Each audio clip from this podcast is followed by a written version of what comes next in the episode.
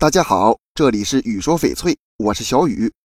新的一年，很多人都会给家里买点新物件，比如家具和装饰品。选装饰品的话，翡翠摆件其实也不错，寓意好、美观，很适合放家里观赏。而且摆件的价格一般不贵，性价比很高。那得怎么挑选呢？它呢跟首饰不太相同，先看工艺，再看质地。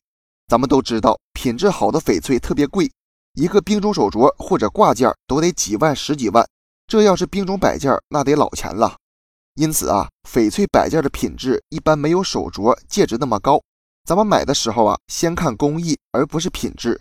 因为翡翠摆件的品质比较一般，原料成本不高，所以设计和雕工对翡翠摆件有很大影响。翡翠雕刻的工艺其实很多，最好是选雕工巧点的，设计流行点的，一定得看着顺眼、耐看。要不花钱买来几天就看腻了，那钱不白花了吗？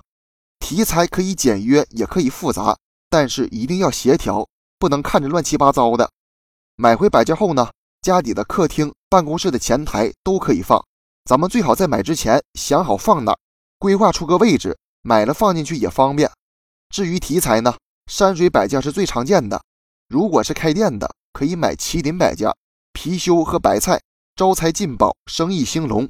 如果是书房，可以选花卉、飞鸟，也可以选竹子，象征步步高升。这期节目就给大家讲到这里了。如果你也喜欢翡翠，记得订阅关注我，私信交流。咱们下一期再见。